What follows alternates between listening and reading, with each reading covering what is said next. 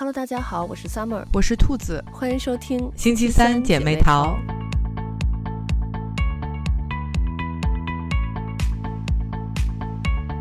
前段时间 Netflix 上了一部新的电影，叫《Kill Boxing》，是我们前一段时间看的那个《浪漫速成班》的女主角全道嬿演的呃一部新的电影。我感觉这个电影里。他的形象和之前那个浪漫速成班的形象截然不同。嗯，对，我还挺喜欢他在这个里面穿就是黑西装，然后嗯嗯散着头发，然后涂了一个红唇，就特别特别的酷帅。对对对，他这里面就是几套衣服都挺好看的，就是那种呃职业职业女性的那个装扮。嗯，但是他 还是总能让我想起。我爱我家里的和平女士，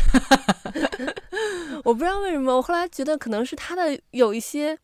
那个动作和那个神态，我就总觉得他一说话就让我觉得，哎呀，马上就要盘腿坐在沙发上了，开始那感觉。嗯，但是和这个剧的剧情有一点不太搭呢。嗯，对。而且他这个里面，就是因为他演了一个杀手嘛，嗯，然后就和之前的那个那个完全之前那个是一个特别特别温柔的一个家庭主妇，一个一个妈妈，一个小菜店的老板，然后跟这个完全不一样。但这里面呢，他在他女儿面前也是，其实也是一个，因为他女儿不知道他真实的职业，所以他在他女儿面前，然后也是一个特别，嗯，就是那种温婉的一个妈妈。然后就他跟他女儿。做那一大桌子菜的时候，然后我就又带入到他是那个小菜店老板的那个角色了。他就是我觉得把头发扎起来的时候，就他在家里特别居家的时候，嗯，就还是跟那个《浪漫速成班》里面的形象非常非常像的。嗯，对，这个电影里头就是演那个他的粉丝，就是也是跟他是同行，后面那个那个练习生没有出道成的那个那个女生。呃，其实就是《浪漫速成班》里头演他那个角色年轻时候的那个演员，就我感觉就是这两部有一种梦幻联动的感觉，就是那那一部里面他们两个演同一个角色，一个是一个是年轻时候的，一个是中年时期的，然后这一部里头他们就演演了这种前后辈的关系，而且是就是偶像和粉丝之间的那种关系，嗯。是，我还挺喜欢那个小女孩的。嗯，我也很喜欢。我就觉得这个剧里边的小孩，就是包括他女儿，嗯，那几个小演员都还挺好的。我发现韩剧有很多小演员都特别特别的优秀。嗯，对，你说小演员让我想起那个财阀家的小儿子里头那个小演员，啊，我觉得那个小演员真的是我近几年看到的小演员里头，就在他那个年纪里头，我感觉真的是演技太神了。是的，是的，嗯，这些小演员真的演的都挺不错的，就包括咱们上周看《重启人生》，嗯，我觉得那里面小演员也是，就怎么都这么厉害，真的未来可期，就希望他们能继续下去。你说起这个，我突然想起最近就是前段时间看到网上有人讨论说，这个关关晓彤还有吴磊，他们不是也是从童星出来的吗？嗯，然后就。有人说，感觉他们其实以前童星时期演的有一些片子，其实还是挺有灵气的，然后嗯，嗯，演技也还可以。但是发现他们就是上了正规的这个呃专业的学了专业的表演之后，反而好像演的就是中规中矩，就没有灵气了。所以就特别希望现在这些小演员就一定要保持住他们的这个灵气。哎，说到吴磊，我最近还看了一下他和周雨彤演了一个剧，叫《爱情而已》。嗯，看上去还蛮好看的。哦，是那个姐弟恋的那个是吗？对对对。哦，我有看过，我有看过一些花絮。嗯，因为我本来就特别喜欢周雨彤，然后然后我看说，嗯，我说他和竟然和吴磊演了一部爱情片，然后我就追了一下，就是就是还挺甜的，因为我也挺喜欢打羽毛球和网球的嘛，嗯、然后所以他就是这个。这个里面的呃剧情点还挺吸引我的，我就追了一下。哦，我我没有那个看过这个剧，但我有在那个网上经常看到一些花絮。嗯，但我比较接受不了的一点，就是因为吴磊他就是就咱们从小看他长大那种嘛，因为就他小的时候的那个、嗯、那个剧有看过，就总觉得他是个小孩儿。嗯，然后。就有点受不了，一个一个感觉一个小朋友，然后突然就是 他是因为他现在身材也挺好的嘛，嗯，然后就嗯，然后然后再演这种嗯，就是爱情的这种，就然后也而且也会有一些那种激情戏，就总觉得啊有点感觉怪怪的，还不太适应，人家现在已经是一个男人了，我是不是对，就是这种啊，我是不是不不该看，就我看了不该看的东西。哦，你一说这句，我想起来，然后那个弹幕上就有人很打，就有很多人打，就是嗯，嗯，我这一辈子做了很多好事儿，这个是我可以看的画面。我觉得就是大家都比较专一，就年轻的时候喜欢二十多岁的，然后现在大家还是喜欢二十多岁，只不过现在我们变成三十多岁了，然后但是喜欢的还是二十多岁的。其实看这个剧，嗯。我觉得他虽然就是这里面女主角这个职业是比较特殊的一个职业，咱们一般人肯定不会是跟她这个职业一样，嗯，但是其实抛开她这个职业来讲，这个里面其实，嗯，讲了一个就是你的工作和生活要怎么平衡，因为她也是一个单亲妈妈，她她在她那个职业以外的时候，她要去面对一个这个青春期的一个女儿，然后她怎么去跟女儿沟通，其实。其实这个问题就是，是我们可能每一个妈妈都会将来会遇到的一个问题。嗯，是，我觉得平衡好工作和生活真挺难的。这个咱们之前也聊过很多次。嗯，而且他这个职业还更特殊，就是在外面厮杀，然后回到家又要做一个，嗯，能够和青春期的孩子沟通，然后。和谐相处的妈妈还真的是很不容易呢。嗯，对，因为这段时间我不是在就你给我推荐那个《机智的医生生活》吗？我也就是同时在看那个剧，嗯，然后我就突然觉得他这个其实有时候感觉跟医生还挺像的，因为就是看那个。医生生活里头，他们也是就随叫随到。你可能你已经下班了，嗯、但这时候突然有有一个病患过来了，然后或者是你的病患突然出现什么紧急的情况，嗯，然后医院联系你，你就要随时要赶回去。他这个职业其实也有点像，就是你看他中间有一度就是。他女儿因为跟同学起冲突，然后不是被学校呃要那个就是先先暂时先停学一周嘛，嗯、然后那一周的时候，就本来他女儿是不想跟他沟通的，但是后来他女儿想打开心扉跟他说这些事情的时候，他突然就是工作上面就有事情了，然后要要走，等于就他错过了他女儿跟他打开心扉沟通的这个机会。嗯，我感觉这种情况或多或少。肯定会碰到，嗯，就很难避免。对，嗯，对，但真的，我觉得就是青春期的孩子，嗯，其实我觉得咱们都经历过青春期，嗯，然后像这个电影里头也说过，其实有的时候咱们好像觉得，哎呀，看青春期的孩子就怎么就好像不愿意跟家长沟通，然后一天到晚就自己关在房间里头，好像只愿意跟同龄人说话。嗯，但是其实咱们知道，他们是特别想要。让家长去了解他，其实小孩都是很希望得到家长的认可的，嗯，但是他们有时候就是他们自己也不知道要怎么去说他们的这些烦恼，而且他们可能也怕说出来，然后嗯，家长会误解他们，对，所以他们就选择可能啊，那我就不说了。然后，但是我觉得就是作为家长来说，因为我现在孩子还没有到青春期，我也不知道我会怎么样，嗯，但我希望我是一个。呃，就是有这种开放的心态，能够去认真的去倾听他们，然后嗯，能去陪伴他们的这样的一个家长。嗯，是，我觉得小孩不太敢讲，很大的一个原因是就是怕，嗯，父母不能够接受他，嗯，所以他就是怕说出来之后，比如说父母会怪他或者生气什么的，所以就不敢讲了。嗯、对。嗯，哎，你一说这个，我忽然想到，因为他们很多不都是会说有 terrible two 和 terrible three 嘛，嗯、就是说他两两三岁的时候，其实他已经就是开始有自己的想法了，就是可能会有一个，嗯、就是那种小小的叛逆期。我不知道你们家孩子在那个时候是不是也这样？呃，似乎是有的，但是 你知道，我现在 我已经就你知道，当妈妈妈之后，你那个记忆力就就特别短，你只记得就是就是近期发生的一些事情。嗯，然后因为我们家孩子一个一个一个四岁，一个六岁了嘛，然后嗯，我记得当时他们两岁三岁的时候，我感觉我是有经历过这些，但是我现在已经已经大概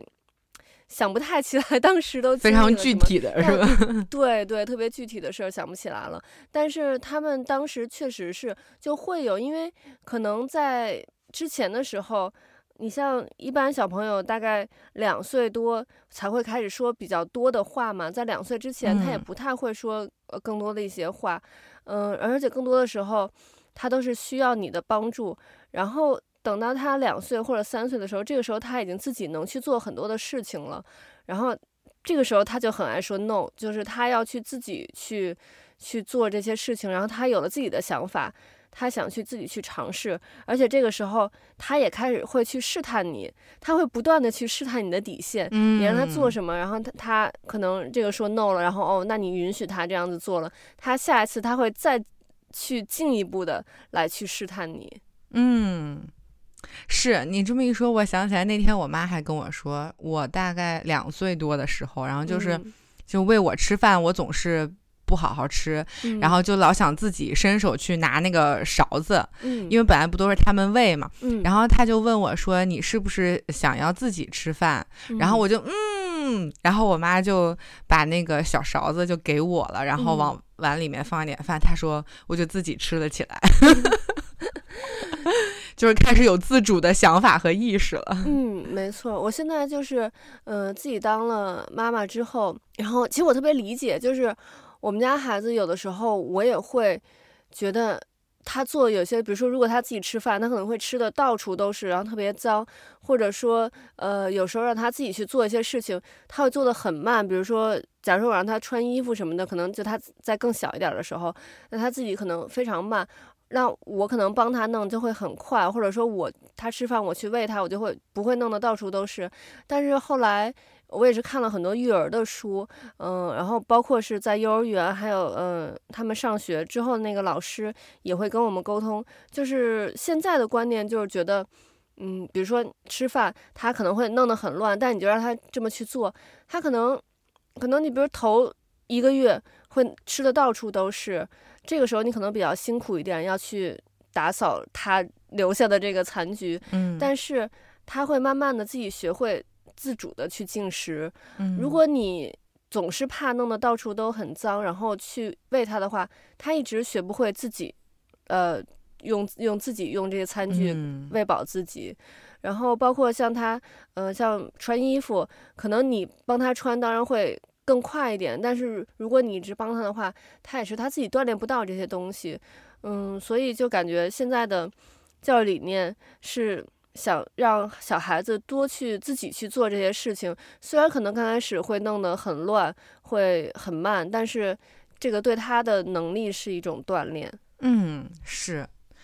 我，所以我有时候其实养我们家猫的时候，嗯，我有一些时候会觉得，就是和带一个不会说话的小 baby 差不多。嗯我就是会有这种感觉，嗯、对、嗯。另外，这个电影还讲了，其实他的同事还有他的上级对他会有一些这种刁难、这种职场类似于霸凌的这种现象出现。嗯、尤其他那几个同事，就是。感觉之前大家都是关系很好的，然后会在一起聚餐的那种，然后而且呃，其他那些人也都是他的后辈，都是很崇拜他的嘛，因为他等于是感觉业界的翘楚这样子。嗯，但是没想到碰到真碰到事儿了，然后大家就就是全部都背叛他，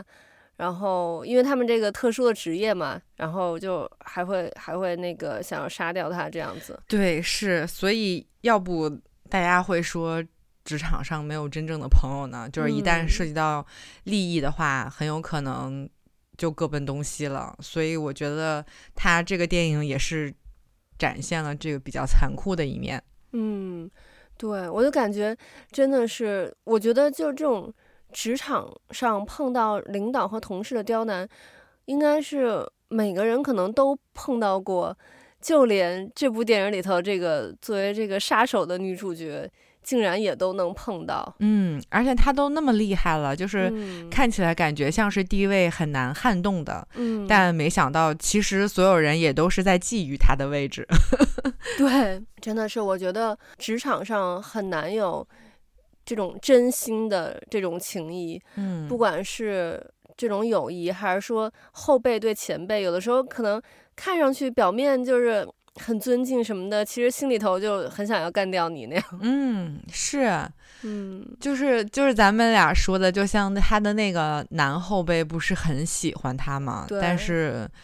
嗯，他他最后也还是想说，因为他想升。到 A 级嘛，嗯，就为了往上升，还是哎摒弃了这一段。对，我一直以为他那个男后辈会在那个时候跟他站在同一条战线上面，因为就这个部这部剧里头感觉就是有两个坑没有填上，一个是就这个男后辈为什么就他很有实力，但一直评不上 A 级，我总觉得就是跟他跟这个 boxing 的感情。有关系，就是因为这个里面、嗯、这个公司的大老板不是也喜欢 Boksun 吗？嗯，我就感觉是不是因为因为这个原因，然后因为他俩确实 Boksun 和这个男后辈两个人其实就呃感觉是那种暧昧，然后就有小小也不知道也感觉不算正式在一起，但是就是也也感觉关系很好的这样子。嗯，然后还有一个坑就是因为。Boksun 是一个单亲妈妈嘛，但是一直没有说她孩子的爸爸是谁。对，没错。我以为最后会说，实际上是那个大老板，但是也没有说。哦、对对对，我开始也以为是，不是不是。嗯嗯，那就是那个好像忘了是谁了，问那个那个大老板说孩子爸爸是谁，然后他那个大老板说是一个圈外人。我以为就会说出是谁，或者说电影里头某一个可能前面。前面的一个小某个小人物，然后到后面说原来是孩子爸爸，结果也没有说。嗯，对，就确实 这是一个谜。嗯，对。不过他老板和他就是嗯年轻的时候，嗯、在他十七岁的时候认识的那个场景，嗯，我觉得还是挺有意思的。嗯，对，而且年轻的时候那个老板还挺帅的，哦、人到中年就 沧桑了很多。对，而且。他其实这一块设计的还挺好的，就是刚开始 Boksun 和他那个后辈聊天儿聊到说他是怎么进入开始这一行的。他说他第一个第一个案子是他十七岁的时候嘛，嗯，然后但是那时候他就没有具体说这个是怎么回事，然后到后面才演到，就是其实是是那个他爸爸一直、嗯、呃也是虐虐待他那样子，就老老打他呀什么的家。哎，这算家暴吗？应该也算家暴。然后，对，然后，呃，我觉得他爸爸真的是，哦，看到那块儿，我也就感觉挺挺难受，嗯、挺气愤的，就特别触目惊心，嗯、就是，对，哎，对，哎，所以他应该演的也是，就是没有妈妈吧？好像只有就是跟爸爸生活在一起，是吧？不过我觉得他那块儿，就是你就可以看到，他当年等于是，因为他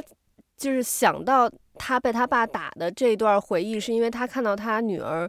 呃，他在他女儿的衣服里还是书包里发现了那个烟盒嘛，嗯，对，就等于他发现他女儿抽烟，然后他就想起了他被他爸发现他抽烟的时候，嗯、等于就被被他爸就打到那样，然后他爸让他把那个烟给给吃了吞下去嘛，嗯、然后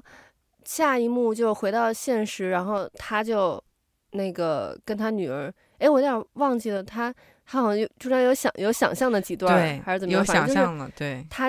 对，他就就跟他女儿说：“咱咱俩一块儿一块儿抽一根，或者是或者是怎么样的？”就是其实他也有在反思，也有在就是想怎么能把这件事情处理得更好，嗯，就不不去重蹈他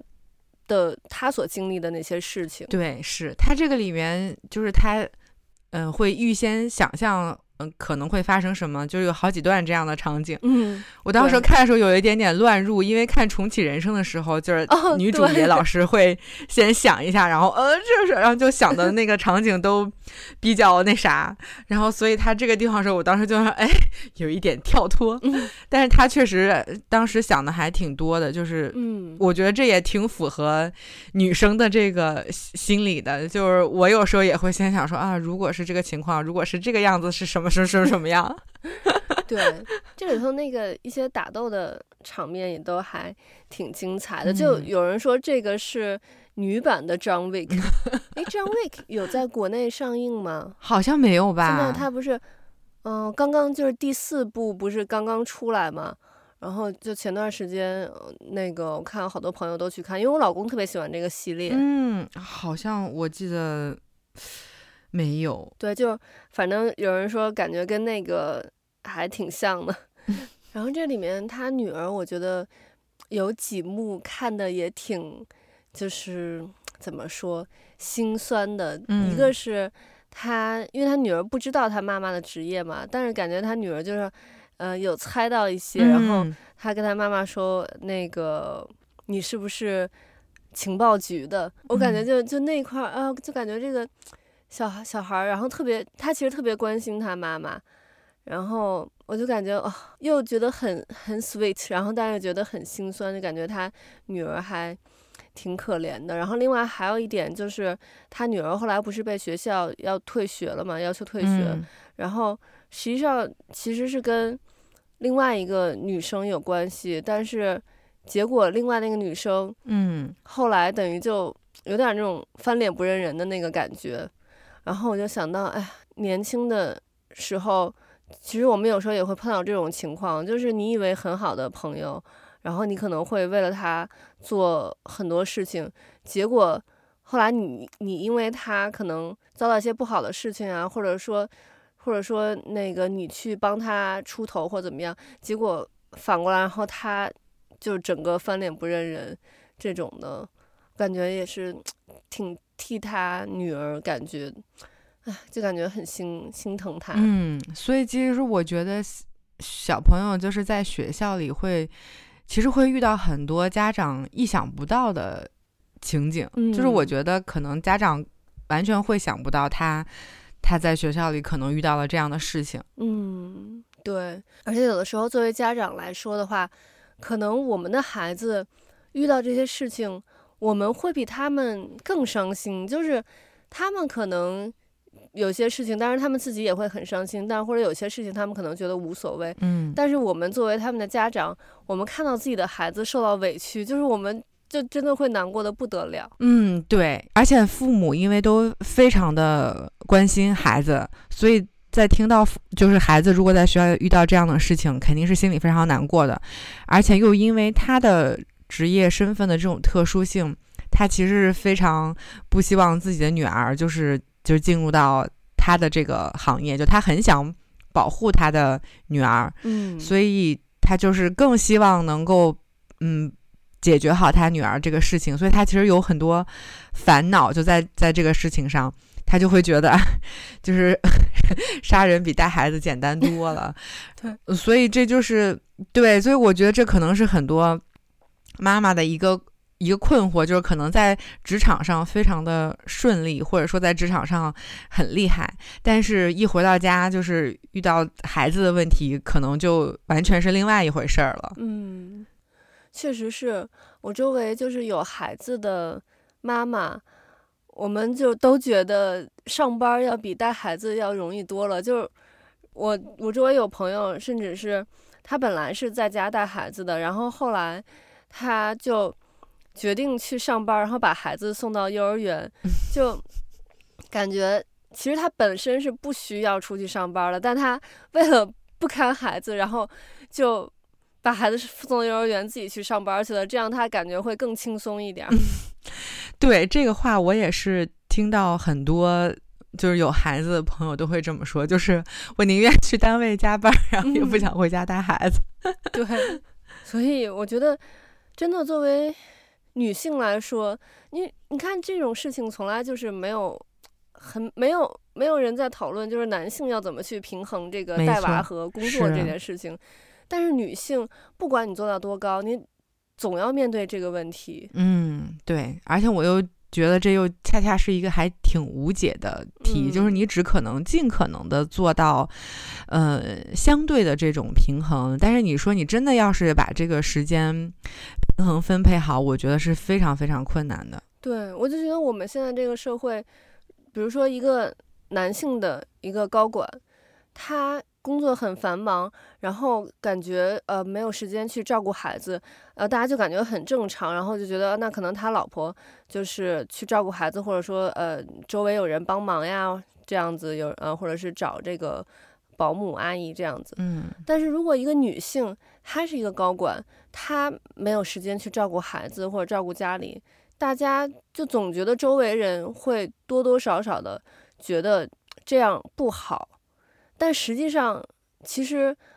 我们要说男女平等的话，那应该是同样的的事情，我们应该是同样的一个态度。嗯，对，是，确实是这样。所以就是，嗯，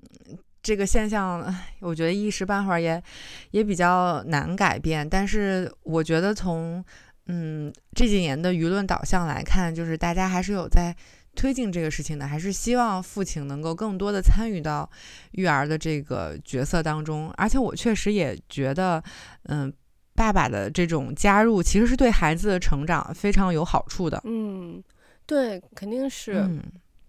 尤其是你像男孩子，他如果总是跟妈妈在一起的话，他就就会变得